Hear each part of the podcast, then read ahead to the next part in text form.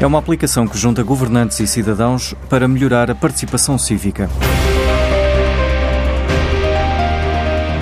A ideia surgiu quando os fundadores Bernardo Gonçalves e David Seco estavam na direção de uma associação de estudantes da nova School of Business and Economics e repararam que os estudantes se envolviam um pouco na comunidade universitária.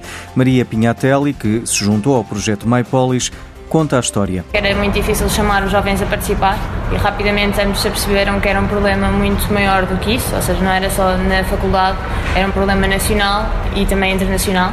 Por isso começaram a conceptualizar esta ferramenta Hoje em dia o Bernardo é CEO da MyPolis, o David é nosso CFO que trabalha desde Coimbra.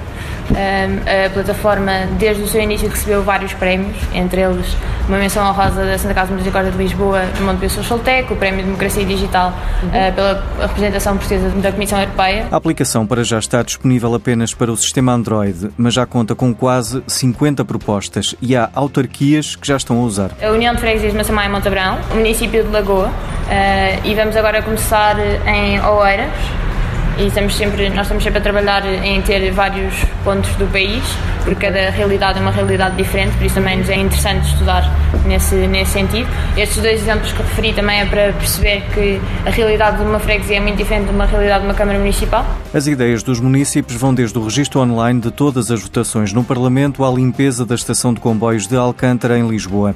A app está a participar no programa de aceleração da MAIS e baseada na Casa do Impacto, e a vontade é de prosseguir, até porque um dos fundadores acabou por se despedir para desenvolver o projeto. E é da análise da carreira que a gestora Anabela Posidónio fala no comentário desta semana, numa altura em que se prepara o descanso do verão. O verão é por excelência a época perfeita para darmos atenção à nossa carreira. Fruto do período de férias, o trabalho acaba por desacelerar, o número de e-mails diminuir e isto permite-nos fazer uma avaliação do primeiro semestre ao mesmo tempo que temos a oportunidade de projetar o eu nas organizações. E para tirar melhor partido desta época é importante perceber qual é que foi o nosso contributo nos projetos em que estivemos envolvidos, fazer uma análise do desafio que nos foi apresentado, eh, quais foram as ações que tomámos e os resultados que conseguimos atingir. É também um bom momento para investir nas relações pessoais, tentando obter feedback dos nossos pares, o que nos permite desenhar o plano de desenvolvimento pessoal que nos permitirá continuar a avançar na carreira.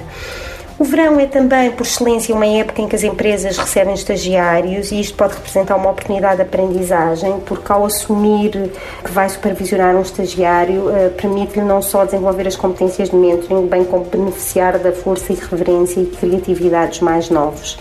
O verão é também um momento em que poderá refletir sobre os seus planos de carreira e começar a planear os próximos passos. E aqui a questão do autoconhecimento é fundamental. A partir daí poderá definir qual é o tipo de empresas e funções em que gostaria de trabalhar. E uma vez tomada essa decisão, poderá investir no desenvolvimento da sua marca pessoal. Para isso, deve definir como quer ser conhecido, decidir qual é que é o plano de comunicação que vai usar para se projetar e aqui há algumas questões importantes a ter em consideração, nomeadamente a presença atualizada e participativa em redes sociais como o LinkedIn, bem como a presença em eventos e conferências onde poderá ter a oportunidade de interagir com profissionais da área ou do setor. E não se esqueça que no verão é também, por definição, uma época que nós paramos e que é também um momento em que nos podemos atualizar, pelo que é importante definir qual é que é a sua lista de leituras para o verão. E para todos os que querem voltar a estudar, é também um momento em que poderá refletir qual é que poderá ser esse novo desafio em termos de desenvolvimento curricular. E três startups vão desenvolver projetos piloto para a PRIO. A empresa portuguesa escolheu os vencedores da terceira edição do programa de empreendedorismo PRIO Jumpstart. Cada uma recebeu 10 mil euros.